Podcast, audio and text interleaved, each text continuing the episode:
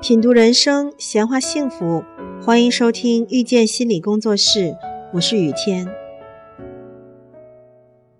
有很多来访者都想知道，为什么幼小的自己这么傻，一定要觉得我弱父母强，我坏父母好，我错父母对呢？如果可以对父母的差评置之不理，那么现在就不会变得自卑。退缩、抑郁了吧？这当然不是因为幼小的自己傻，而是因为父母在孩子的眼中本身就是那个最全能的神。一个孩子最恐惧的，大概就是那种被父母抛弃或者失去父母的生活，缺少关爱、流离失所。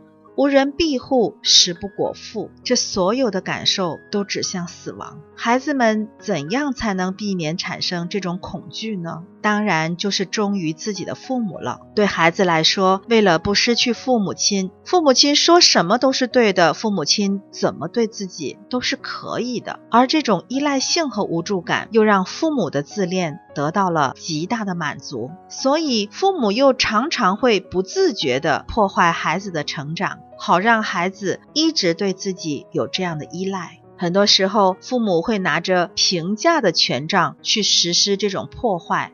父母给孩子的差评，包含有那些不敢提给自己的苛刻要求。比如说，有一位很胖的妈妈对咨询师说，自己的孩子特别贪嘴儿，都已经胖成那样了，还要继续吃，所以她需要心理咨询。这样一个不想自己减肥的妈妈，总是评价孩子胖，这就是用自己达不到的苛刻要求变成差评，去勒索孩子。父母给孩子的差评，还包含着他们自己难以承受的评价。有一位爸爸在单位上被领导指责说做事没有计划，顾头不顾尾，让这位爸爸十分气恼。回到家后，他就不自觉地对着正在写作业的孩子吼起来。说孩子写作业没计划，每天拖拖拉拉、丢三落四的，而父母对自己却下不了手去指责。父母给孩子的差评里还包含着不希望孩子好的诅咒，比如不少的父母会用这样的一个恐吓的句式去管孩子：“你再怎么样怎么样，就会怎么样怎么样。”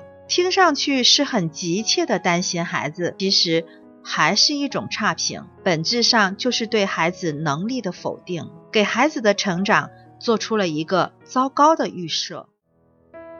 亲爱的听众朋友，感谢收听遇见心理工作室。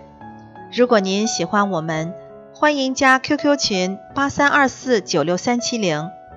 本期音频就到这里，我们下期再会。